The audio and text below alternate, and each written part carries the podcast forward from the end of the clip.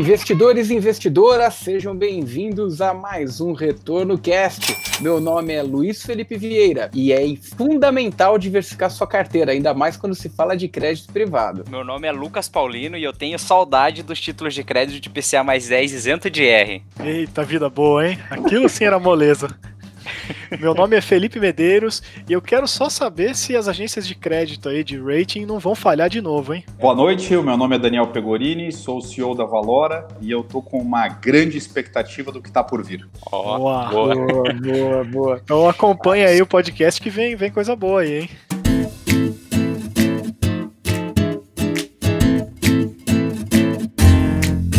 E como tema de hoje, a pauta crédito privado com a presença do Daniel aí da Valora. É, indo para o primeiro bloco, o cenário de juros no Brasil. Então a gente vê, viu uma, uma queda aí da Selic, possivelmente também é, antecipada, já era um cenário que, que, que, já era previsto de queda de juros, mas antecipado por conta da Covid, né? E isso trouxe, um, no primeiro momento, até um impacto bem, bem é, é, sério na indústria de, de fundos de crédito privado, dada a questão de liquidez, né? É, como que você viu esse primeiro movimento de impacto, Daniel? E alguns fundos ali é, é, tendo volatilidade superior a fundos de ações ali e fundos que até então eram totalmente, entre aspas, conservadores. Pois é, né, o, o, o Luiz, o pessoal se assustou um pouco, né, no primeiro semestre aí, com essa novidade dos fundos de renda fixa terem essas rentabilidades negativas, mas a verdade é que uh, eu acho que o Brasil, e aí isso, isso é um movimento que na verdade vem há alguns anos né, acontecendo, a queda da taxa de juros aí, os últimos três anos no Brasil, a verdade é que o Brasil, uma hora ou outra, se quisesse ser um país, se quiser ser um país uh, que tem aí uma, um, faça parte de um grupo de países de, de, renda, de renda fixa com taxas bem baixas, ia ter que passar por essa, por essa fase, né? É, no mundo todo, renda fixa tem volatilidade. Né? No Brasil, isso não era, é, não era sentido pelo investidor exatamente por causa da saudade dos títulos de renda fixa de PCA mais 10, aí há pouco falados pelo Lucas né, no, no processo. Mas a verdade é que uh, as taxas de juros baixas vêm para ficar por um tempo e provavelmente essa volatilidade vai continuar acontecendo nos mercados de crédito ao longo dos próximos anos. Aí, né? uh, via de regra, esses, esses movimentos eles são naturais de acomodação de, acomodação de preço de mercado, certo? Até, eu, eu queria até reforçar essa pergunta sobre juros, né? Porque é, a gente no Brasil está acostumado aí com esses juros é, astronômicos, a gente sempre foi aí recordista mundial de juros reais, né? E aí a gente viu o mundo todo migrando para um, um cenário bem esquisito que eu acho que os economistas ainda não estão muito preparados para falar sobre isso. Todo mundo fala meio pisando em ovos porque não tem muita coragem de falar o que, que é esse universo de juros negativos no mundo, né? É, uhum. E agora o Brasil está caminhando para a mesma coisa, pelo menos quando a gente pensa aí na, na inflação. Acho que eu não sei se olhando para frente já está assim também, né? Mas se você pega o juro real brasileiro, já tem alguns cenários desenhando juro negativo. E para um país emergente com dívida lá que está para bater 100% do PIB, é, até onde que isso aí é sustentável, né? Será que esse juro vai realmente se manter isso? Se a gente vai começar a ter juros de dois dígitos aí no médio prazo de novo? Como você enxerga isso, Daniel? E só um adendo antes, né? É, juro negativo frente ao IPCA, que vou falar frente ao IGPM. É, ah, nossa. É negativo, mas é pior ainda. É, é, verdade, tem que escolher exatamente qual é o medidor que você quer usar ainda, né? Para isso. Boa. É, olha só, Felipe, é, é uma excelente questão, como você bem falou, quer dizer, essa questão dos juros negativos, ela ainda requer um capítulo a ser escrito na é, econômico mundial, né? Tem muita gente, inclusive, já revendo esses conceitos e acha que juro negativo pode ser até prejudicial no conceito, né? Porque está fazendo com que as pessoas poupem mais ainda, né? Eu vi alguns estudos mostrando que no Japão, por exemplo, a taxa de juros negativa está fazendo com que ao invés das pessoas parem, pararem de poupar para comprarem mais, está fazendo elas pouparem mais, porque afinal de contas o dinheiro está sendo comido ao longo do tempo e aí ele está economizando mais do que antes. Então já tem alguns cenários aí, estudos econômicos mostrando que isso é, pode ser contraproducente ao longo do tempo. E no Brasil especificamente não há que se falar, né? Claramente a gente tem uma situação meio esdrúxula onde a gente tem aí uma dinâmica de juros baixos dentro de um contexto de recuperação a partir de uma pandemia, mas claramente não sustentável ao longo do tempo, visto a nossa, nossa dívida em relação ao PIB e o nosso problema fiscal dentro do Brasil, né?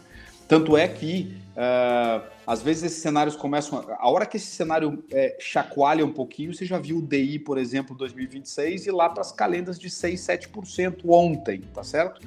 Então, é verdade, eu não sou um profundo crente em taxa de juros negativa no Brasil. Eu acho que a gente está muito mais por uma taxa de juros real da faixa de 3, 4% ao ano do que o que está se vendo hoje. Eu acho que a situação anômala é a que estamos vivendo. Eu acho que a gente deve, ao longo dos próximos anos, eu não estou falando isso no horizonte de seis meses, claro, tem muita coisa para rolar ainda debaixo dessa ponte, dessa, dessa ponte aí chamada pandemia, mas a verdade é que nos próximos aí dois, três anos, o que eu vejo provavelmente é um retorno dos juros aí para uma faixa de juros reais, para uma faixa de 3%, que eu considero hoje um nível razoavelmente adequado para um país como o Brasil. Perfeito? Legal. E, e, dentro, dentro ainda dessa, dessa questão de, de juros, né, a expectativa, é, dado que a gente nunca chegamos a, a patamares como esses aí, Daniel, é, você acha que esse era um caminho natural que o Brasil já, já viria a percorrer é, de forma talvez com um pouco mais alongada de queda de taxa de juros?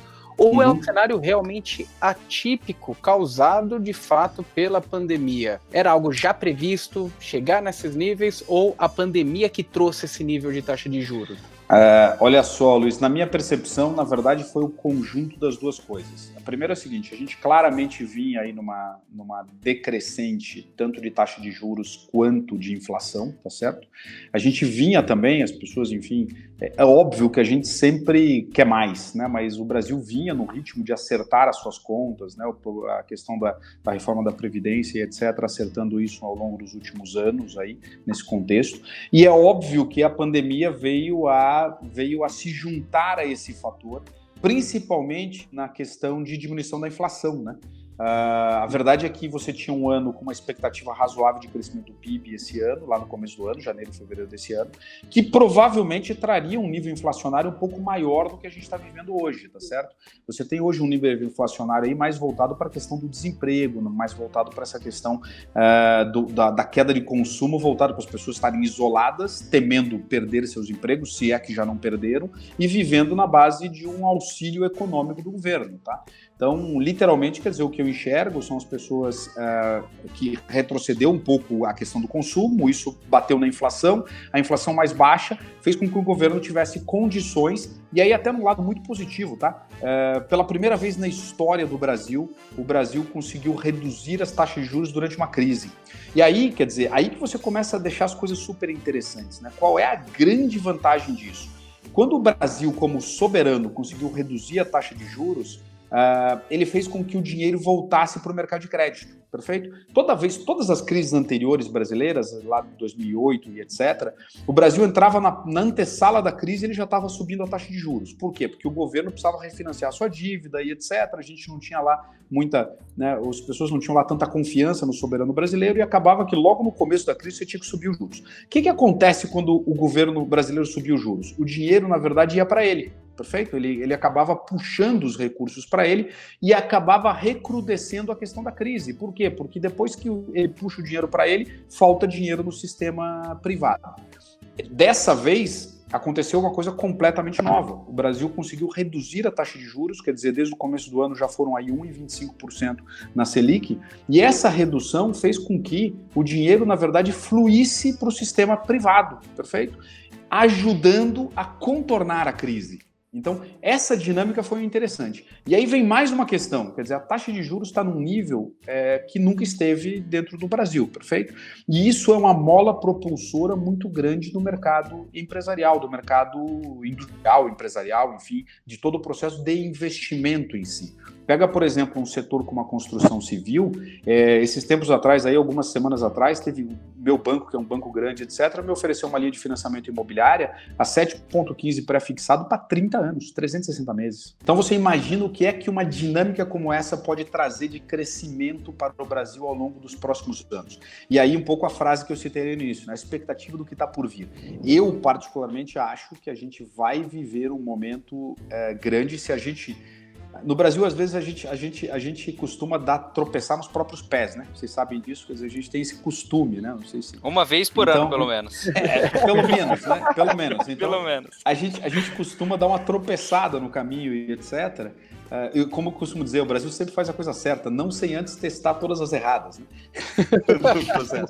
então, então, então, então é o seguinte: é, o que eu vejo, eu acho que tem um momento super interessante sob o ponto de vista de estrutura de mercado de capitais, barra crédito, barra investimentos no Brasil, que se a gente souber aproveitar, e aí, diferentemente talvez da questão né, da, da do boom é, a gente já perdeu o boom demográfico, né? De, de, alguma monta. A gente pegou ele um pedacinho, mas não todo.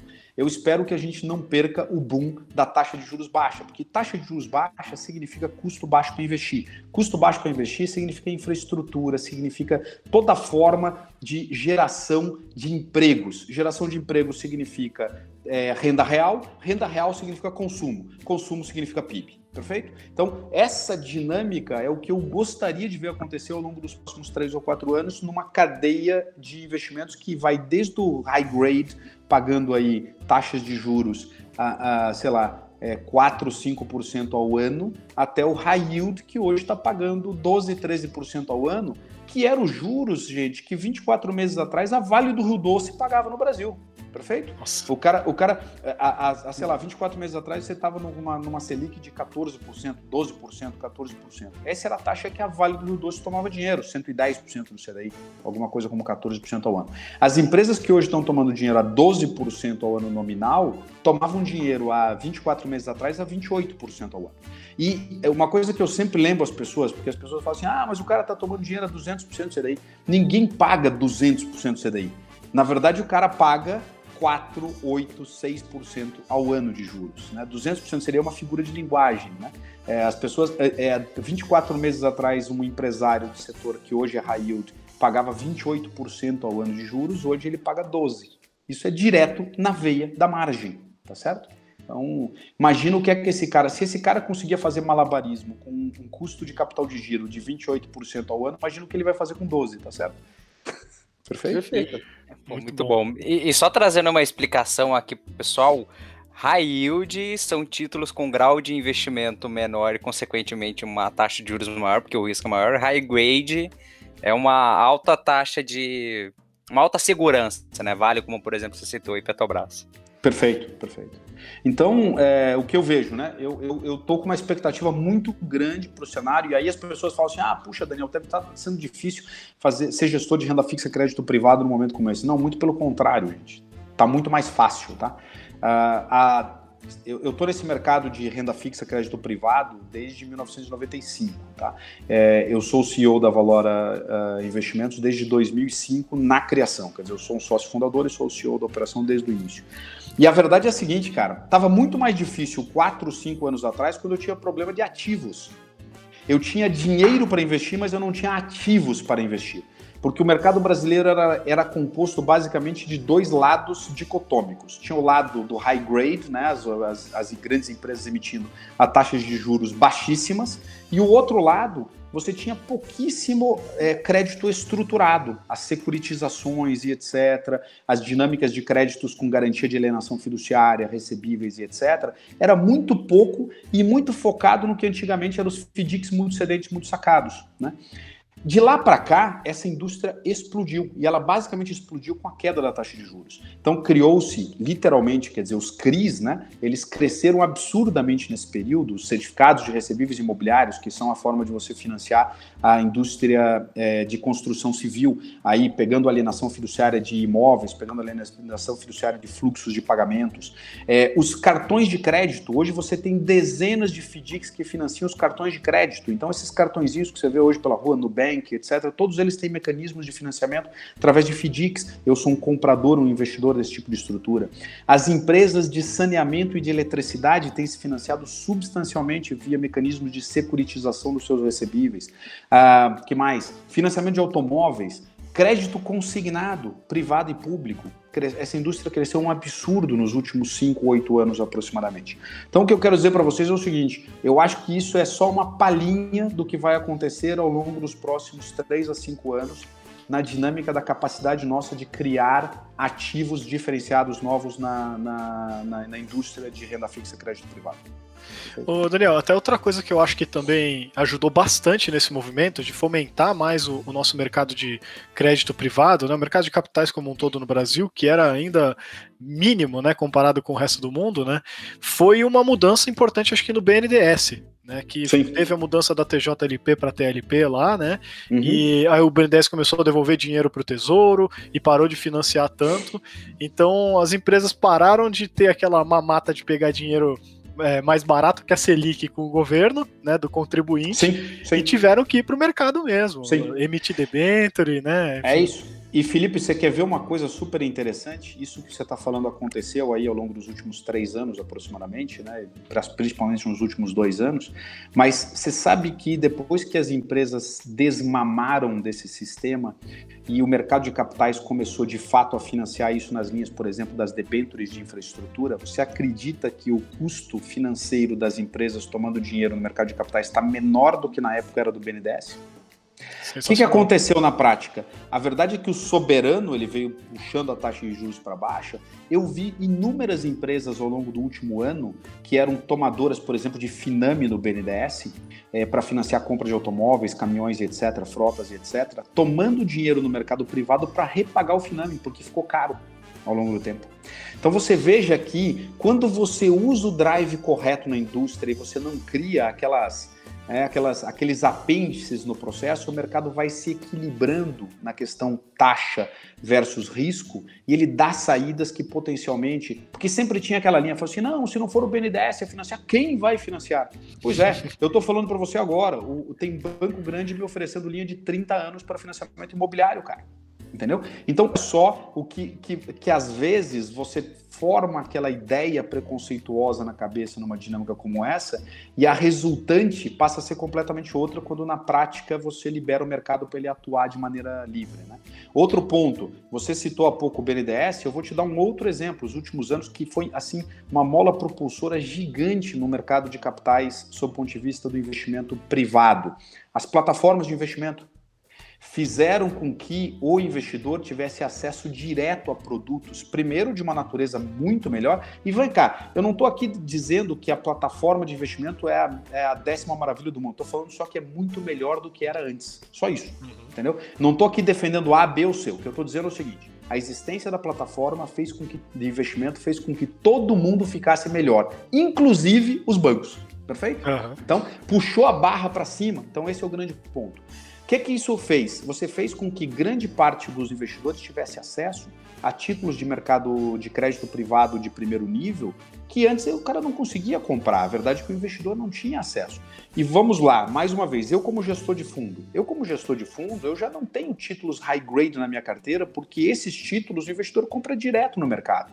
Eu tenho remuneração atrelada à criação de alfa, que é exatamente para criar e comprar ativos que têm uma natureza um pouco mais complexa e entregue mais remuneração, que precise ali de um acompanhamento mais próximo e tudo isso. E essa é a linha certa que o mercado tem que crescer no, no, no, processo. Um outro ponto em relação às plataformas, nós estamos com o quê? 100, 120 dias da crise pandêmica, aproximadamente? Abril, maio, junho, julho. Quatro meses, 120 dias, perfeito?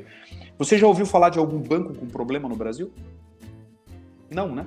Pois é, lá na crise anterior, quando a gente estava com quatro meses de crise em 2008, um dos maiores bancos privados do país já tinha, já tinha tido problema. Por que, que a gente não teve problema de é, sistêmico de bancário no, no Brasil nesse momento? Está mais concentrado a, neles, né? Não, as DPGs e, e, o FGC, o mercado se autorregulou, criou a instituição do FGC, que é um mecanismo de proteção privado, montado pelos próprios bancos nessa dinâmica, e, e, o processo de distribuição dos CDBs com garantia do FGC dentro das plataformas fez com que os bancos hoje eles têm zero problema de risco de descasamento ativo e passivo em relação aos CDBs que eles, que eles tomam, os DPGs e etc. Então você viu, você não tem nem banco médio com problema no Brasil com 100 dias de pandemia. Muito pelo contrário, o que você está vendo é o sistema privado injetando mais dinheiro. Saiu uma reportagem no Valor ontem, eu acho, de que o sistema privado já tinha, já tinha colocado no sistema de bancos privados já tinha colocado mais de um trilhão de reais dentro do, do, do, do, do, da, da, do refinanciamento do sistema é, de crédito né, brasileiro. Coisa que lá atrás, quando o Brasil aumentava a taxa de juros, sabe o que acontecia? O dinheiro dos bancos fluía para os títulos do Tesouro. Então você veja que estes mecanismos todos, você, quando você olha, fala assim, não, realmente, é, pai, sob o ponto de vista financeiro, qual foi o grande problema dessa crise até agora? Ah, o dólar disparou. Tá bom, mas eu não tenho mais dívida externa em dólar. Se o dólar está a 6, vocês viram, por exemplo, nem o tal do pass-through, você agora há pouco falou sobre o índice, outros índices de inflação que não é IPCA, que deram uma pulada. Tá bom, mas nós estamos falando de 6%, 7% de repasse no, no, no, IGP da vida. Quer dizer, é, num pass-through de um dólar que disparou o que ele disparou. Né? Então, é, e, e, não tem ninguém preocupado, porque as empresas brasileiras que emitiam dólar, normalmente elas têm receitas em dólar também, o agronegócio, ou as, é, a parte de proteínas e etc, e etc, elas têm dívida em dólar, mas elas têm também receitas em dólar. Do outro lado, o tesouro, ele, não, ele, é, ele é net positivo em moeda externa. Então ele não tem problema com a disparada do dólar. Você vê o, que o conjunto de, de coisas feitas ao longo dos últimos oito anos, eu diria para você, deu de proteção no, no, no, processo dessa. E eu acho que isso vai fazer com que o nosso processo de saída da, da, da crise seja muito mais rápido, muito mais forte. Essa taxa de juros vai ser uma mola propulsora imensa de, de, para o Brasil para investimentos no próximo ano. Muito e bom. Como, e como você enxerga aqui o, o, o mercado, a visão do mercado em relação a essa taxa de juros?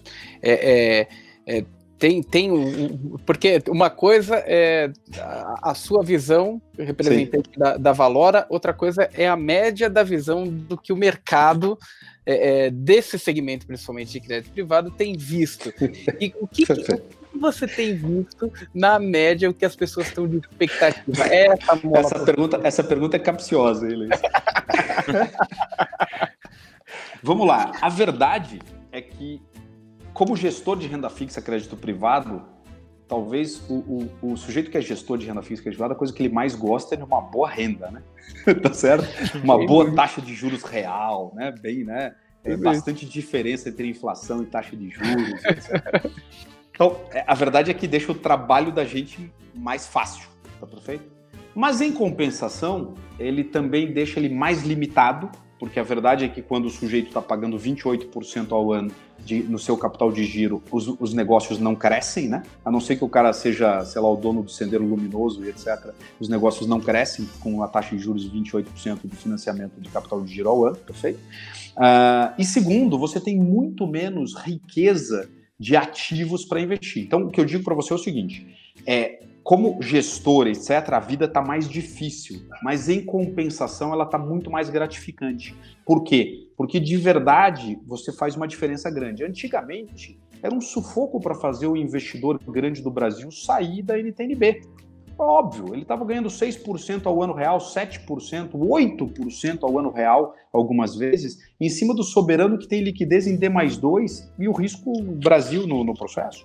Óbvio, tá certo? Então, em compensação agora, tá super fácil tirar o cara da NTNB, entendeu? E o meu trabalho tá sendo muito mais privilegiado sob a dinâmica de, de gestor. Então, se por um lado tá mais difícil rentabilizar, é verdade, você tem que trabalhar mais a fundo, buscar. Eu sempre digo o seguinte: o gestor de renda fixa é um cara que tem que ir levar o investidor para tomar água limpa. Ele não pode ficar se alimentando na Faria Lima. O sujeito que se alimenta na Faria Lima, eu, eu, a brincadeira que eu sempre faço é o seguinte: na Faria Lima, os, o tomador e o investidor estão lá nas duas pontas, né? A operação ela vai passando, ela vai ficando anêmica, né? Porque, obviamente, todo mundo tira um pedaço da operação. Então, o gestor, é trabalho do gestor da, andar 10 quadras ou dois estados para ir buscar a operação na ponta. E é isso que, por exemplo, nós na Valora fazemos muito. A gente vai muito buscar a operação na ponta. Para quê? Para desintermediar, para fazer com que o nosso, o que eu chamo de levar o nosso investidor para tomar água limpa. Ou seja, eu não quero simplesmente ter fundos que vão lá e compram ativos na Faria Lima. Eu quero desenvolver e estruturar para fazer meu investidor ter mais resultado dentro das operações. E é isso que este tipo de mercado propicia. Por quê? Porque faz com que muito mais gente que não tem acesso à Faria Lima consiga desenvolver operações dentro desse novo nível de taxa de juros. Ficou muito mais, ficou muito mais bacana trabalhar com renda fixa, crédito privado, a partir da queda da taxa de juros. É isso que eu quero dizer. Tá. E o bacana do mercado de crédito, né? Sei lá, vamos pensar em, sei lá, fundo de ação, por exemplo, né? Pô, o gestor A, B, C, D que for comprar Petrobras hoje, é Petrobras é o mesmo valor para todo mundo. É isso. Agora, crédito privado, Não.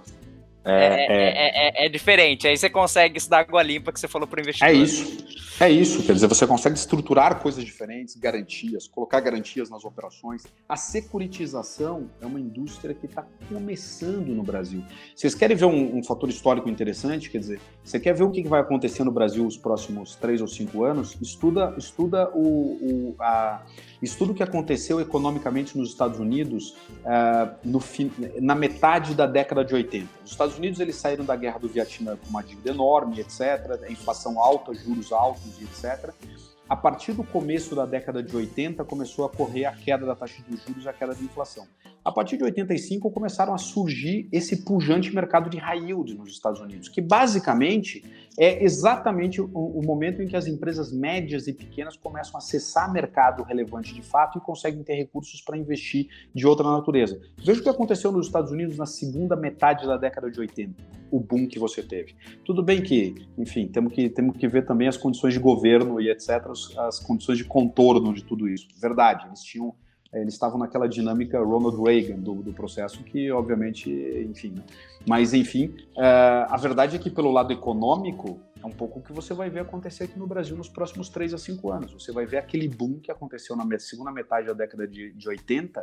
Se a gente, mais uma vez, né? Se a gente tropeçar tropeçar, mas não dar de cara, né? A gente pode até tropeçar, né? Trupicar, mas se a gente não der de cara, a gente vai ver acontecer aquilo que aconteceu na segunda década de 80 no mercado americano, aqui no Brasil com a queda da taxa de juros. E, e você enxerga, é, Daniel, o, o, a questão da liquidez dos fundos de crédito privado é um tema que precisa ser debatido, porque é, existe diferença entre fundos de liquidez e fundos uhum. de crédito privado, e na crise ficou claro isso, né? E, e alguns é, é, apoiar. Pegaram no calo, hein, Luiz? Tá, Pegando no calo, hein, cara? eu, já, eu já entendi qual que é o papel do Luiz aqui. é, good cop e bad cop, né? Não, e, e, e, o que me, me parece, né, é que alguns fundos se apoiaram no, numa, numa tendência, né, de, de, de de juros ainda com, com, com uma situação é, conveniente para gerar essa sensação de liquidez. Ou seja, cara, eu tô aqui, eu sou um renda fixa, aplica para mim, tira desse fundo referenciado DI, aplica em mim que eu gero mais retorno. E quando a gente foi ver, agora sim apresentaram é, é os impactos que essa liquidez gera para o investidor de fato apartando a indústria de referenciado DI, é, não que crédito privado não tenha, né? Mas o referenciado DI, aquele LFT, aquele Isso. conjunto de liquidez de títulos que tem uma marcação a mercado. Isso, muitas vezes, muitas vezes tem, tem um contexto de precificação. Se eventualmente você precisa vender rápido, machuca e machuca bastante. Perfeito. Como você enxerga esse debate de liquidez nos fundos de crédito privado, Daniel? É, primeiro, primeiro quer dizer, vamos lá, é, há, pouco aqui eu estava fazendo um, uma, um ponto, uma parte sobre a questão das plataformas. Né? A verdade é que esse, esse movimento das plataformas também levou um pouco a essa questão de talvez você andar alguns anos num processo que talvez educacionalmente o investidor brasileiro tivesse fosse precisar um pouco mais de tempo para se adaptar. Né? A verdade é que todo esse processo ele aconteceu grosso modo na linha da distribuição das plataformas, onde você meio que fez um deslocamento dos investidores de caras como poupança e caras como fundos DI que muitas vezes estavam nas agências dos bancos por anos, para uma dinâmica de fundos de renda fixa, crédito privado, de liquidez de, de curto prazo, D0, D1 e etc. E aí ocasionando essa, essa questão aí que você comentou. Né? É, por um lado, eu vejo o seguinte: a, o, o, Brasil, o lado investidor, o lado econômico do Brasil ia ter que passar por essa experiência. Por quê? Porque a verdade é que não adiantava dizer para o investidor isso, tá certo? Ele precisaria ter a experiência prática do processo para que de fato acontecesse. Como eu sempre digo, cara, experiência dos outros, é, experiência dos outros não dói, né? É, a experiência dos outros é a experiência dos outros, é só dói quando é da gente. Né? Então, a verdade é que, por mais que você tivesse letrado o investidor e ele estava acostumado a ver esses fundos D0, D1 rendendo 120 do CDI, etc., ao longo de alguns anos por causa do fechamento da taxa de juros, ia ser difícil você dizer para ele, assim, meu amigo, isso aí tem um problema estrutural de passivo contrativo, de liquidez, etc. Ele vai falar assim, ah, bicho, tá, tem três anos. Olha a história tá disso, né? Olha a história é, exato. É, é, como eu sempre digo, adivinhar o lado, adivinhar o lado esquerdo do gráfico é muito fácil. Só ver ele. é só ver ele. Então, então, é difícil. Em compensação, quando a coisa acontece de fato, é que você consegue colocar o conceito para dentro da cabeça do investidor. Então, acho que era necessário. Segundo, pelo lado dos gestores também, tá? Eu vi muita gente pega de surpresa no processo, porque a verdade é que também é, pipocou gestores de renda fixa, crédito privado ao longo dos últimos anos. Repito, eu estou nesse mercado desde 2005, quer dizer, eu nunca, nunca tive um fundo D0, D1, entendeu? No, no, no, processo. Porque, agora, a verdade é que pipocou gente nesse processo aí ao longo dos últimos anos, e aí essa questão dos fundos D0, D1, eles acabam acontecendo, porque é o seguinte, aonde tem demanda, haverá oferta nesse tipo de investimento. Então, se tem a demanda, vai ter oferta. No final das contas, é um pouco por aí. Então, acho que o aprendizado é recíproco, tanto pelo lado dos investidores como dos gestores. Os gestores, eles obviamente, é, ali em março e abril, passaram por uma situação, no mínimo, desagradável, né? De ter que sair queimando ativos malucamente dentro do mercado para fazer liquidez e honrar resgates. E isso, obviamente, levou vários deles a, a, a passar várias noites acordadas, que eu sei, perfeito. Então, isso obviamente ensinou os gestores também qual é a dinâmica que ele tem que trabalhar, porque eles, pra, é, tendo, tendo um conhecimento melhor, talvez aí, de como é que funciona a base do passivo dele, né? a base da plataforma, da tal da plataforma, o investidor que a isso e quão volátil ele pode ser num momento como esse. Então, eu diria para você o seguinte: foi um aprendizado mútuo de gestores e de investidores. Além disso, eu acho que sistemicamente a gente aprendeu também. Por quê? A verdade é que o Brasil também, ao longo dos últimos anos, viveu esse boom de renda fixa, crédito privado, as empresas emitindo malucamente dentro do mercado a taxas as mais variadas e etc. Mas não tinha acontecido um problema desse de é, de que, sabe aquele caminhão de melancias que precisa fazer aquela acomodação ainda no processo? Então, uma coisa que aconteceu é você desenvolveu esses mecanismos, por exemplo, através do Banco Central, por exemplo, né, o Banco Central dando liquidez para compra via bancos, ou mesmo ele depois entrando com toda uma regulamentação nova para poder fazer a aquisição de títulos ele mesmo. Isso é uma metodologia que já foi consagrada após a crise de 2008 lá no, no, no exterior, nos Estados Unidos e na Europa. Quer dizer, por A mais B se provou que a questão de o Banco Central entrar para dar liquidez e em momentos onde você tinha não um problema de crédito, mas um problema de risco sistêmico, aqui vai um ponto muito importante, tá? Não é trabalho do Banco Central responder a problemas de crédito. O problema dele é responder a um problema sistêmico, tá certo? E é isso que aconteceu na prática, é um problema sistêmico de liquidez nos fundos mútuos de investimento de crédito privado. Então, ele, esse, todo esse, esse conjunto de ferramentas foi desenvolvido e hoje ele está à disposição.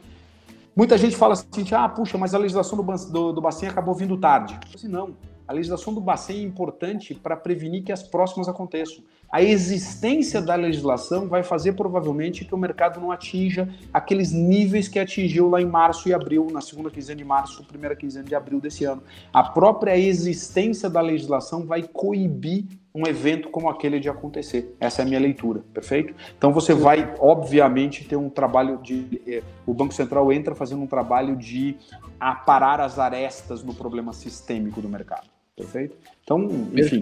É, eu acho que é por aí. Alguns gestores de 40 anos com corpinho e rostinho de 60, né? Depois dessa crise. é mais ou menos é mais ou menos isso. Eu acho que teve muita gente ali que passou um aperto durante umas duas, três semanas ali no meio do caminho.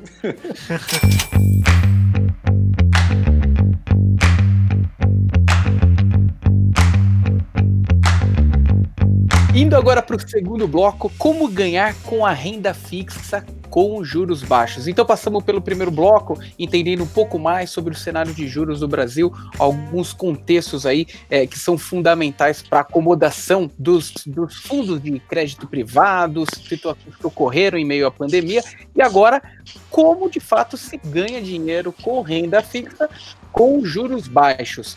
É, Daniel, os juros é, é, é no Brasil é, é aquele juros pequenininho, né?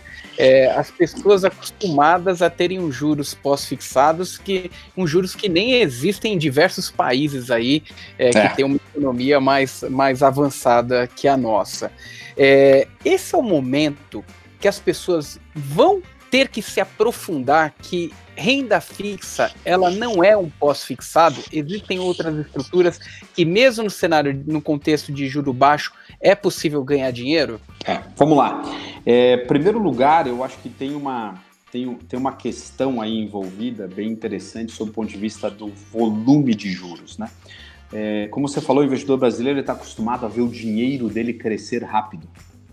Mas ele nunca se deu conta que o dinheiro também era corroído rápido pela inflação. Né? Vou te dar um exemplo prático, quer dizer, há, há pouco tempo atrás, coisa de, sei lá, 18 meses atrás, você estava com a Selic a 9% ao ano e um cara triplo A no mercado fazia uma emissão de debênture a 110 do CDI. Isso era 9,90, tá certo? Estou fazendo conta aqui, eu sei que a conta não é bem essa, mas eu estou fazendo conta aqui um pouco de, de, de, né, de padeiro para fazer meu ponto. 9,90 e você tinha uma inflação de 6,5% ao ano no Brasil. 3% de juro real. Na verdade, ele, ele comprava 9,90 com 6,5% de inflação, dá para ver aí, dá mais ou menos 3,40 de juro, na verdade, na, no bolso do, do investidor. Beleza? É, a semana passada, você comprava um papel AAA do mercado, uma debenture AAA do mercado, a CDI mais 3,5%. CDI mais 3,5% na semana passada, sem o corte ainda, de 2,25 ainda, antes do corte, 2,25 mais 3,5%. Você estava falando basicamente aí em 5,5%, 5 e, vai, 5,75 de taxa. Com uma infração prevista de 1,5%, 1,67 no período. Dá 4% de juro real ano. Então, as pessoas não se dão conta, mas a verdade é que é meio fictícia essa ideia de que não se ganha dinheiro com a renda fixa hoje. A verdade é que a única coisa é que o, o, o, o número estava aqui e ele virou aqui. O seu, o seu dinheiro ele cresce menos, porém ele também é corroído menos. Perfeito? O que, que eu quero dizer com isso? O investidor, de fato, ele vai ter que rever os seus conceitos um pouco. Né? Ele vai ter que parar de pensar naquele múltiplo de CDI, naquele percentual do CDI, e vai ter que olhar juro real nas aplicações. Então, eu imagino o seguinte, cara, o conselho que eu sempre falo é o seguinte, pega um investidor que, enfim, uh, não é aquele cara que está hoje só na, na, na, caderneta de poupança, né? Esse tem um trabalho mas ele já é um investidor do mercado de um, dois, três anos, ele deveria, todo começo de ano, a partir de agora, o cara deveria, e dá para fazer agora, tá? Não sei se no começo de ano, deveria parar e pensar, meu amigo, o que, que eu quero de rentabilidade na minha carteira de investimentos como portfólio? E na minha percepção, o sujeito deveria se contentar com uma, uma rentabilidade de portfólio de alguma coisa como 4 a 5% real ao ano no portfólio. Tá perfeito? Então tá bom. Se o cara é um cara mais agressivo, tem menos idade, etc., ia mais para a linha de 5%, talvez 6% real ao ano. Se é menos agressivo, para a linha de um 3 a 4% real ao ano. Dito isso, ele divide o portfólio dele em cinco partes. Bota no bloco do meio os fundos imobiliários, né? E aqui você tem os fundos de crédito e os fundos de, né, os CRIs e os fundos de tijolo. Do lado de cima vai estar os multimercados e as ações barra fundos de ações. Do lado de baixo está os fundos de renda fixa, crédito privado e fundo DI. Perfeito? Se você olhar como o bloco do meio hoje, você tem bons fundos de investimento que rendem essa faixa de 5 a 6% real ao ano nos fundos imobiliários, líquido, inclusive, de impostos. Você botar ele no bloco central faz todo o sentido do mundo. Você bota ele, ele, ele serve como a âncora do teu, do teu, do teu portfólio. Para baixo, você tem que olhar o seguinte: os fundos de renda fixa, você deveria estar tendo alguma coisa entre 2 a 4% real ao ano, de acordo com o nível de risco que você escolher para cada um desses fundos. Então, por exemplo, eu lá na Valor eu tenho fundos D15 que estão na faixa de 2, 2,5 real e eu tenho fundos D90 que estão na faixa de 3,5, 4% real ao ano, perfeito? E o fundo DI, obviamente, rendendo 0,5% real ao ano. Na parte de cima, os multimercados rendendo minimamente aí alguma coisa como 4 a 5% real ao ano, os fundos de ações talvez é, um pouco acima disso. Este composto deveria, na verdade, você mirar ele para ter algo como 4 por 5 real. Neste contexto, você veja que a parte da renda fixa incluindo os fundos imobiliários de renda fixa, que são os fundos de crédito né, uh, imobiliário, os fundos de CRIs, mais os fundos de renda fixa, eles estão um componente que deveria ser algo como 40% a 50% do seu portfólio normalmente. E você deveria almejar nesta parte do seu portfólio ter alguma coisa entre 3% e 5% real ao ano de rentabilidade, e dá para ter. Você tem bons fundos que vão entregar esse tipo de rentabilidade ao longo do, dos próximos anos. Dentro dessa conta que eu fiz para você ali, olhando o, o final. Né? A minha visão é, dá para ganhar e, na verdade, eu acho que você consegue ganhar a mesma coisa que você ganhava na época dos juros de 12% ao ano, em termos de juros reais. Perfeito. E, e, dado que o, o CDI ele é o, o, o, bom vilão, se é que a gente pode dizer isso, né? Porque é, de, alguma, de alguma forma foi necessário a gente, a gente ter uma política de contenção de inflação e, e, e esse juro pós-fixado, ele de alguma forma ajudou o nosso país a equilibrar esse contexto de hiperinflação que a gente viveu por, por muito tempo e, e, basicamente tentamos de diversas formas e não conseguimos e, e o juro pós-fixado acabou sendo a forma mais eficiente da gente equilibrar esse ponto é, é, é a parte boa que virou um vilão e agora, cada vez mais, nós temos que esquecer essa, essa referência, porque por décadas ele foi a referência do mercado. Ah. É. E agora a gente passa por um contexto de, opa, vamos mudar a configuração, esquece CDI, vamos entrar no juro real, no ganho real acima da inflação. É, é essa é uma conversa que a gente tem que, tem que ter com, com, com mais seriedade, Daniel, pra, pra, até para educar mais a, a população que está começando ou já investe? Ô Luiz, eu não tenho a menor dúvida disso. Acho até que, grosso modo, isso já está acontecendo. É, eu já começo a ver que, enfim, eu quando falo dos meus fundos para os agentes autônomos, para os é, wealths, etc., eu já trato eles em CDI+, ou em juro real, tá? Apesar de que ainda tem algumas questões legais envolvidas, então a lâmina tem que ter o CDI ainda como benchmark, etc., que tem questões de, de, envolvidas sobre parte de regulamentação no processo em si. Mas eu acho que o investidor, grosso modo, ele está já é, o, o, o, boa parte dos investidores é, já estão cientes dessa dinâmica e já tem acompanhado essa dinâmica. Quando eu falo do cara que vai render 170 do CDI, ele imediatamente me pergunta, pô, mas quanto é de juro real? Então, é, a pergunta já é imediata, tá certo? Então, isso está acontecendo na prática e eu vejo isso com muito bons olhos e, mais uma vez, como um processo aí de, que, de, de é, evolução do nosso mercado. Da mesma maneira que lá atrás a gente fez evoluções é, na dinâmica, na dinâmica aí, é, ao longo do contexto da criação do plano real e etc., eu acho que esse era um ponto importante que a gente precisava passar ainda. No mundo todo, quando você trata de renda fixa, crédito privado, isso é feito, você olha essa dinâmica em cima de spread, em cima de spread sobre o zero da economia, no mundo todo. Aqui no Brasil, como você falou, a gente criou essa ancoragem pós-fixada, basicamente porque o CDI ficava indo para baixo para cima toda hora. É, é, basicamente em cima disso. Então você criou uma forma de você comparar as coisas no tempo em cima da, da tal da proporção do, do, do, do CDI, né? Mas a verdade é que isso não é uma dinâmica que acontece em outros lugares. Em todos os lugares do mundo você vê crédito em cima do que é spread de crédito, perfeito?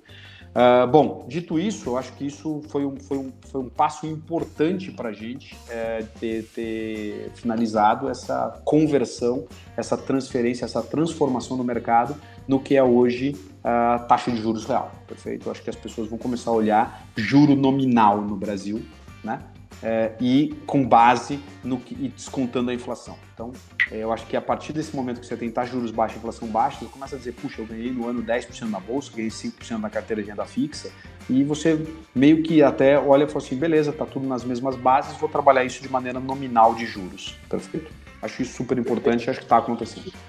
E, e dito isso, é, é, quais títulos o investidor ele precisa estar de olho, atento para falar, poxa, não é mais aquele CDB pós-fixado a 90% do CDI que meu bancão me oferecia. É, é, vai ficar de olho naquele high yield que ele falou de 12%. que tipo de título é, o investidor ele tem que ficar de olho? Depois eu vou emendar uma outra pergunta é, e como ele é, é faz para decidir qual gestora ele deve investir em, em questão de gestão de crédito privado. Vamos lá. A primeira coisa que eu sempre falo é o seguinte: é, de verdade, eu acho que o gestor em si ele só deveria é, ele só deveria ir direto nos ativos de crédito, nos créditos muito óbvios, tá? É, o que, que eu quero dizer com isso? Você teve, o ano passado, você viu o evento, por exemplo, das debêntures da, da rodovia do Tietê, alguma coisa desse tipo, né? Uh, o que acontece? A verdade é que o investidor, é, na média, ele, ele, na média ele tem, ele, ele gasta pouco tempo olhando a sua carteira de investimentos perfeito? Ele não fica ali, é, a, a, investimentos é um side, na, é, é, um lado da vida dele, ele não é, não é o principal da vida dele, né? O sujeito tem toda uma vida e investimentos é aqui, um, é aqui um, uma célulazinha da vida dele. Compensação, investimentos é a minha célula completa, tá certo? É, então, o que é que eu digo com isso? A verdade é que o investidor ele só deveria investir em títulos de renda fixa, crédito privado, diretamente, muito óbvios. Fora disso, ele deveria ter os seus investimentos através de gestores. Por quê? Porque quando você olha os gestores, primeiro que o cara está 100% do tempo recebendo informação sobre os títulos. Segundo, ele está olhando estratégias de curto, médio e longo prazo. Terceiro, ele está 100% do dia dele olhando os, os, as empresas, os créditos, o que está acontecendo, as notícias e etc., saindo de posições. Para vocês terem uma ideia, quer dizer, nós somos investidores de títulos de, de high yield como FDIC, CRAS, CRIS e etc. Nos últimos 15 anos eu não tive nenhum problema de crédito com esses, com esses, com esses títulos. Então o que acontece? Por quê? Porque é, você está ali acompanhando diariamente as situações, o que é está acontecendo. Acho que isso é muito importante. E aí, dentro dessa dinâmica, o que eu sempre falo é o seguinte: olha, é, o investidor. Primeiro, diversificação, né? É, aquela história. Eu falei da divisão ali daquelas caixinhas, né, etc. Para cada caixinha dessa, você, por menor que seja o seu portfólio, você deveria ter no mínimo cinco fundos investidos. Entendeu? E dá, porque hoje em dia você tem bons fundos disponíveis com lotes de investimento de mil reais, tá certo? Você consegue, para qualquer tamanho de portfólio, fazer um programa de pulverização bem legal dentro do seu portfólio. Então, você ter vários. Segundo, aí você fala assim: ah, no mínimo cinco, tá bom, e como é que eu escolho esses cinco? Bom, primeiro, comece olhando, literalmente, olhe o tempo de fundo. Quer dizer, é, fundos de curto prazo e etc., você não sabe como é que eles responderam ao longo das crises. Perfeito? Então você vai pegar fundos como os nossos lá na Valora, tem 10 anos de prazo entendeu? Você consegue ver cada momento, cada crise importante que aconteceu no mercado brasileiro e etc. Você consegue colocar lá um pino e falar assim, aqui teve isso aqui, como é que se comportou o fundo? Você consegue ver isso. A verdade é que, a gente já falou antes, né, o lado esquerdo do gráfico ele é bem tranquilo de você ler, mas ele também vê muito em cima do que é que aconteceu em cada crise, como é que o gestor se comportou em cada crise. Então a primeira coisa que eu digo é, fundos de crédito, fundos com três anos de prazo mínimo, entendeu? Que tenham passado aí três, às vezes mais períodos como esse, entendeu? Menos do que isso, são fundos não voltados para público-alvo geral, é público voltado para quem conhece o gestor. Tudo bem, tem gente que investe num fundo com menos de três anos de prazo? Tem, mas normalmente é um sujeito que, por exemplo, conhece o gestor. Então tá bom, você sabe que o cara foi o gestor do banco de renda fixa, crédito privado durante 10 anos, entendeu? Mas o investidor não tem essa informação. Então, a forma óbvia de você controlar isso é você olhar para fundos com prazo maior, por exemplo. Segundo, você, você ter uma dinâmica, é, olhar fundos que têm um prazo longo e que tenham respondido bem dentro das dinâmicas de cada período. Perfeito? Então, acho que esses são pontos, são pontos aí importantes na avaliação do investidor. E aí, enfim, se eu puder, se eu puder também olhar um pouco, eu falo seguinte: a verdade é que com um ambiente de taxa de juros baixa, o investidor precisa ter mais paciência e aprofundar um pouco as suas análises. Né? Eu costumo dizer o seguinte, né? Qualquer investidor que usar 5% do tempo que ele vê de Netflix olhando a sua carteira, ele vai ter com certeza um desempenho bem razoável dentro, da, dentro da, do ano em cima dos seus investimentos. Tá certo? Muito bom. Então, Daniel, uma coisa que eu queria até perguntar para vocês é como é que vocês fazem na parte de gestão ativa dos fundos, né? Porque não é simplesmente comprar lá o, o título de crédito e ficar carregando ele ali esperando em cima, o vencimento, né? né? É, você tem todo um trabalho, como até você estava explicando um pouco, de acompanhar todos os dias e eventualmente sair do título num bom momento, né? Ah, então, imagino que olhando curva de juros, olhando ali projeções que vocês mesmos fazem de inflação, de N fatores econômicos, né? Como é que funciona uhum. dentro de um fundo o dia a dia dessa gestão ativa? Como que vocês tomam essas decisões? Diversificação, né? Setores, é. enfim. Perfeito. Vamos lá. Na prática, você constrói um portfólio olhando segmentos diferentes, títulos diferentes, olhando localizações geográficas e etc. Mas essa parte do acompanhamento é particularmente um negócio super interessante. Coisa, por exemplo, que diferencia um gestor de um investidor direto, pessoa física, numa plataforma. Tá? Vou dar um exemplo, por exemplo. Nós temos fundos imobiliários listados que compram CRIs. A gente estrutura CRIs. Dentro desses CRIs, às vezes você empresta o dinheiro lá para o incorporador e pega imóveis prontos e acabados em garantia desses CRIs. É, como garantia, se ele não me pagar de volta, eu vou lá e vendo esses imóveis. Para vocês terem uma ideia, Uh, a gente faz um processo de avaliação desses imóveis todos os meses. Eu tenho um sujeito que vai a cada imóvel dado em garantia para a gente e ele tem um roteiro de fotos que ele tem que tirar. Ele tira uma foto da entrada, do hidrômetro e etc. Por quê? Porque esses imóveis eles não podem estar vendidos, eles estão dentro do patrimônio da, da, da construtora. Então é o seguinte, a gente já pegou casos, por exemplo, onde você tinha um hidrômetro que tinha rodado. Isso significa que ele vendeu uma garantia que ele não poderia ter vendido e não me repassou.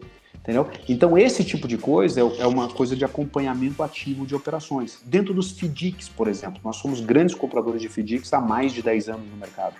Uh, as carteiras dos FDICs, elas rodam a cada 40 dias. Eu acompanho, para cada investimento de FDIC que eu tenho, eu acompanho mais de 50 índices mensais. Eu reúno informações que vêm da CVM, do consultor de crédito, do gestor do fundo, eu bato elas, eu recebo as carteiras abertas dos 10 maiores sacados excedentes desses fundos mensalmente, eu avalio como é que estão os segmentos, se eu não estou tendo overlap, né, se as carteiras não estão, não estão dentro de um mesmo segmento, e aí eu acho que eu estou diversificado em dois fundos, mas na verdade esses dois fundos estão investidos dentro do mesmo segmento econômico. Então imagina se eu tô, acho que estou diversificado em dois fundos, de repente no meio da crise eu descubro que os dois fundos estão com operações dentro do setor do setor avia, de aviação, por exemplo. Né? Imagina uma situação como essa. A gente analisa isso mensalmente mais de 50 índices em relação a esses, a esses fundos. Esse acompanhamento se dá, a gente conversa toda vez que você tem uma, uma diferença que a gente precisa entender, a gente conversa com os gestores dos fundos, conversa com os emissores dos CRIs e etc. Faz toda uma dinâmica de acompanhamento. Então, esse é o trabalho de backstage, vamos assim chamar, de um gestor que é isso que eu falo que um investidor, pessoa física, ele nunca vai ter condições de fazer uma dinâmica como essa. Perfeito? Então, quando você vai para um fundo de renda fixa, tudo bem, você vai comprar um papel de renda fixa direto, uma debênture de uma grande empresa, ok.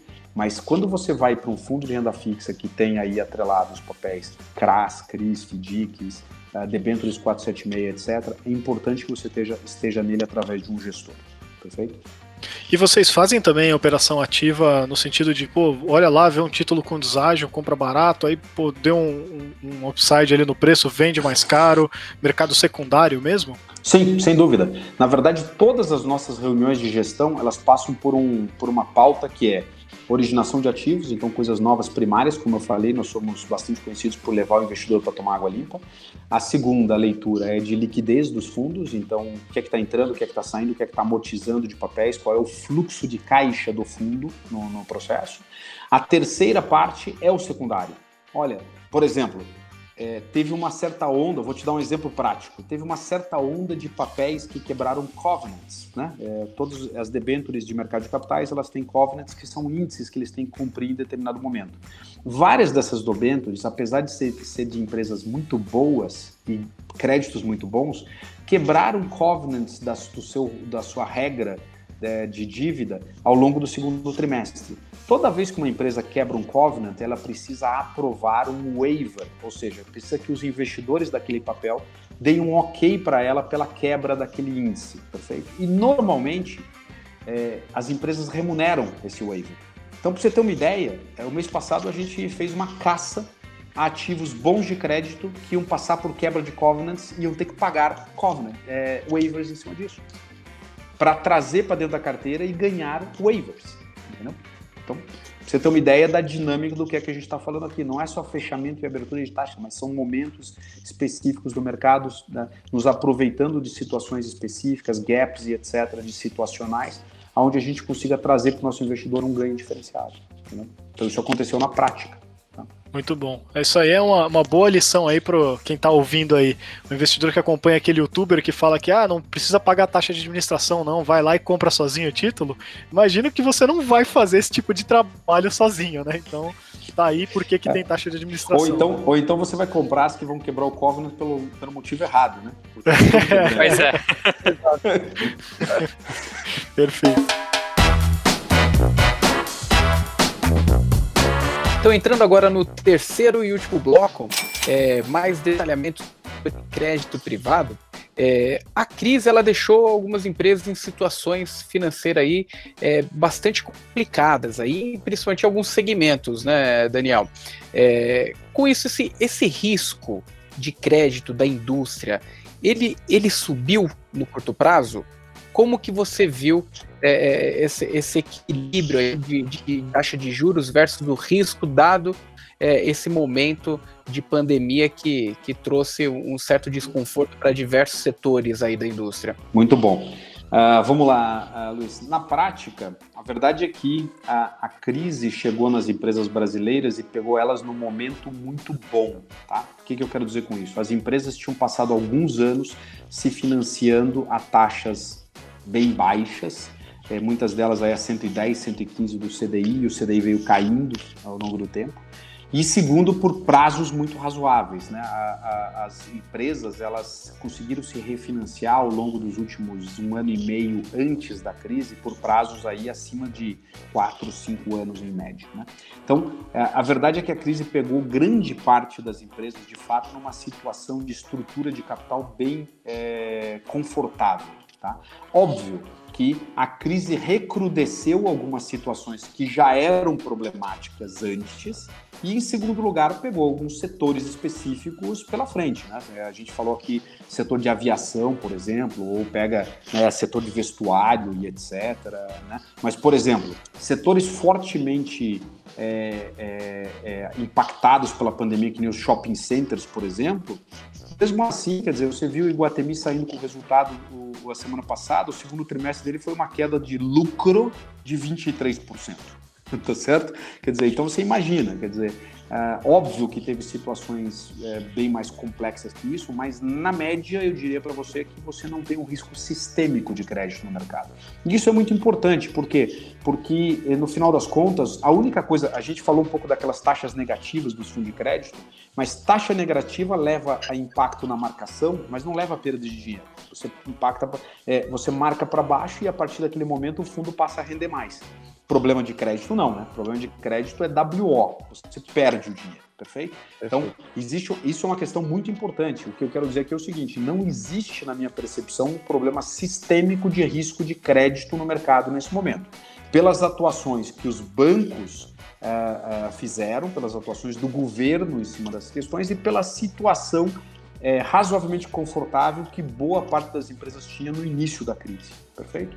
Então, óbvio, né? Se a gente aqui estiver falando de que daqui a dois anos nós vamos estar convivendo ainda numa situação como essa, provavelmente você vai ter impactos bem mais, é, bem mais é, grandes, bem maiores aí dentro do, do da dinâmica do, crédito das empresas, perfeito? Não, não é o cenário que se vê hoje, tá certo? Que a gente está vendo aí uma volta gradual Hoje saiu, por exemplo, uma notícia no jornal falando que a indústria lá em, no Amazonas, por exemplo, já estava voltando a, a pontos a, a, a, um nível pré-crise, né? pré-pandemia e etc. Então, se a gente de fato estiver vendo essa situação da pandemia se resolvendo aí ao longo das próximos, dos próximos três, cinco, seis meses, provavelmente essa, essa, essa questão de crédito não vai ser um problema, é, não vai ser um problema muito grave para o Brasil. Perfeito? Perfeito. É, e, e no, nos últimos anos, a, você até comentou sobre isso, as plataformas abertas aí é, trouxe uma configuração é, diferente, uma dinâmica diferente para o mercado e para os investidores, e isso também traz uma sofisticação maior para o mercado, né? É, entrada de players que atuam no exterior, é, entrada de outros segmentos de ativos, né? É, nota recente aí aprovando BDRs para investidores em geral, não mais qualificados. É, e um dos temas é, recorrentes é a questão é, de crédito os bondes internacionais. Uhum. É, como que você enxerga é, esses movimentos? Existe oportunidade nesse mercado diversificar em títulos internacionais? É, é quais os, os mecanismos aí de que, tem que usar para avaliar se é bom ou não diversificar nesse tipo de ativo? Como você enxerga essa, essas possibilidades agora com a sofisticação maior aí do mercado de investimentos aqui no Brasil? Ótimo ponto, Luiz. Uh, primeiro, eu sempre sou favorável a uma dinâmica de você erguer a régua, tá certo? Você subir e você dar mais opções e outras oportunidades e opções aos investidores. Então, em primeiro lugar, eu vejo como, mais, como uma oportunidade excepcional de crescer mais no mercado. Né? É, recentemente tem grandes caras aí, tem fundos que eu gosto muito, é, por exemplo, o Howard Mark da Oaktree, etc. Um cara que eu admiro bastante numa dinâmica como essa, desde muito tempo atrás. Uh, é, e outros vários aí que entraram nessa dinâmica em si. Uh, e eu acho que é, uma, é, uma, é, uma, é um negócio super interessante sob o ponto de vista de mercado, tá? É, é eu, de longe, não acho que esse tipo de competição é, é, ruim, eu acho que é bom. É ruim para quem não tem produto para mostrar, tá certo? Eu acho que é bom e esse tipo de mecanismo serve muito bem para você ter mais uh, possibilidades de gestão. Então, por exemplo, eu acho sim que os bonds internacionais são uma excelente opção para você diversificar riscos. Você muitas vezes pode se aproveitar, inclusive, isso que a gente estava falando aqui de determinados momentos do mercado que você tem descolamentos entre o mercado internacional e local, você pode se aproveitar de oportunidades. A verdade é que, imagina o seguinte, assim, para fazer um uma paralelo para você. Pouca gente hoje tem coragem de investir na Argentina, não é isso? Do brasileiro. Tá perfeito? Por quê? Provavelmente você, o, o argentino não tem esse mesmo medo e está se aproveitando daquelas taxas de juros acima de 70% que o país dele está pagando, perfeito? O que, você, o que você está falando, nós estamos falando aqui sobre investir na Argentina, é a questão do cara em Nova York para investir no Brasil que é que isso significa? Que uma crise como essa, provavelmente os ativos brasileiros abriram, e isso aconteceu na prática, teve uma onda de reprecificação de ativos lá fora de investidores estrangeiros vendendo porque eles não compreendem a dinâmica brasileira. E você que está aqui no Brasil sabe que aquela empresa daquele tamanho não vai quebrar. Tá perfeito? E você compra por quê? Porque descolou a taxa. Então, o paralelo, pensa, se coloca na situação de você hoje investindo num papel de uma grande empresa argentina. Você morre de medo, não fará nunca. A mesma coisa acontece com o cara lá fora sobre o Brasil. Portanto, esta comparação te dá uma ideia de qual é a oportunidade para um brasileiro olhando bonds lá fora em determinadas situações de mercado. Perfeito? Eu acho que é uma excelente forma. E tem hoje a possibilidade, você entra nos fundos através dos fundos de investimento no exterior, né, os fundos de renda fixa é, com investimento IE, né, investimento estrangeiro, você consegue comprar excelentes fundos aí de investimento, no, de investimento estrangeiro, redeados ou não. Ou seja, você quer correr o risco do dólar ou não quer correr o risco do dólar, porque ele compra carteiras redeadas já eliminando o risco cambial. Eu acho uma excelente oportunidade de diversificação de recursos. Mais uma vez, pulverizando. Nada é para ser concentrado. Perfeito? Perfeito. E que tipo de, de consideração aí você é, deixaria para o investidor, o conservador que quer sair da poupança, agora mais do que nunca, ver o dinheirinho dele minguando ali, aquele 90% do CDI, ou aquele baita negocião da LCI a 98% líquido. Com liquidez diária. Com liquidez diária. Pois é. Coisa, coisa incrível, né? De, no, no mau sentido, né? É, que recado é, é, poder, a gente poderia dar aí para esses investidores que estão nos ouvindo agora nesse podcast? Tá. A primeira coisa, pulverização, tá? Não saia da armadilha que você está ali na LC, concentrado na LCI e no, no, no na caderneta de poupança para ir se concentrar na bolsa, tá certo? Pulverize. pense nesses cinco, nessas cinco classes de ativos: DI, renda fixa, crédito privado, fundo imobiliário, multimercado e ações. Se você não quiser ter muito trabalho, divida em cinco partes iguais, distribua cada parte em cinco fundos diferentes. No final de um ano, avalie, pegue o que menos rendeu e troque esse por outro. E vá fazendo isso uma vez por ano. E a outra coisa é o seguinte: você dividiu isso em cinco partes iguais, daqui a um ano, reverta em cinco partes iguais de volta. Então, se a bolsa duplicou de valor e de 20% ela virou 30%, saque 10 e redistribua nos que ficaram para trás. Por quê? O mercado é, financeiro, ele é um conjunto de vasos comunicantes. Quando alguém fica para trás, é a mesma coisa que aquele sujeito que acha que ganha tempo mudando de faixa na Marginal Pinheiros, perfeito? O sujeito, a hora que ele vê, ele está atrás, a hora que ele vê, ele está atrás do caminhão que estava que, que tava atrás dele lá atrás, não é isso? É. Então é o seguinte, cara, não fica tentando adivinhar o flow do mercado. Divide 20% no final de um ano, reavalia a carteira, redistribui 20% em cada um. Por quê? Porque os ativos que andam mais um ano andam menos no ano seguinte. É assim. Eles são, o mercado financeiro é um conjunto de vasos comunicantes. Perfeito? Então, eu diria. Não, não dê uma de, de. Não fique mudando de faixa na Marginal Pinheiros. É isso que eu diria. Pô, isso que é um fechamento excelente com essa analogia aí. Maravilhoso. muito bom. Muito bom. Acho que é, é, isso aí fecha com, com chave de ouro aí, viu, Daniel? É, e aproveito aí para para reforçar também os nossos canais aí da, do, do Mais Retorno nas mídias sociais, no YouTube, youtube.com.br mais retorno, Instagram, arroba mais underline retorno, no Telegram, link na descrição desse vídeo, é, desse, de, desse podcast, e-mail para dúvidas e sugestões, retornocast, arroba mais retorno.com, e onde as pessoas encontram mais detalhes sobre a Valora, Daniel? Olha, você consegue, primeiro no site www.valorainvest.com.br, tem mundo no final. Entrando lá, você vai ter acesso aos nossos fundos, nossas estratégias de todo mundo. É, você consegue, indo em todas as plataformas de investimento, você colocando o nome Valora lá, vai aparecer os nossos fundos disponíveis, fundos que vão aí de D15, D90 e etc. Tem prazos para todos os gostos, todos os tipos aí de régua. Tá bom? Inclusive, acompanho, acompanho o Valora Guardian faz muitos anos. Parabéns aí pelo trabalho, muito bom. É flagship, é isso aí. Reloginho. Relógio. É. nem, é isso aí. Na crise nem sentiu. Nem sentiu, exatamente. É isso, pior que, assim, foi mesmo. O bicho tá, tá ali.